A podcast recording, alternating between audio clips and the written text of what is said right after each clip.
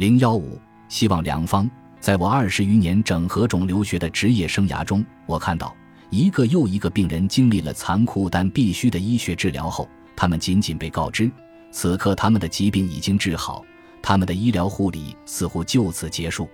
我看到这些人经历了密集的早期治理后，健康状况实在难以尽如人意。回家后如何开始更重要的治愈工作？他们缺乏理念或工具，他们的身体可能已经面目全非。伴有慢性疼痛，还有因治疗引发的疾病或继发性疾病，情绪低沉、精疲力竭、万般情绪都有，委缺健康。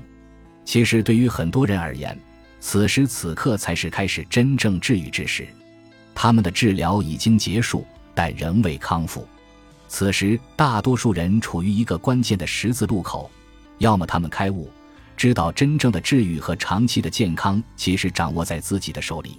要么他们投降，屈服于癌症及其治疗带来的打击。我们的身体天生没有这个本领，被切割开来，浸泡于化学药物之中，暴露于放射线之下，却又不会引起严重的后果。但是，我们的身体天生具备这个本领，保持平衡，保持调节，能够用自身的生物机理抵抗疾病。前提是我们做出的选择要顺其自然，以其发挥。身体与生俱来的自愈功能是抗癌生活的全部内容。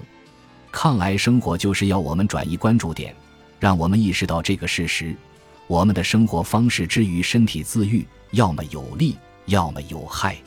这一点对于癌症患者和健康群体均适用。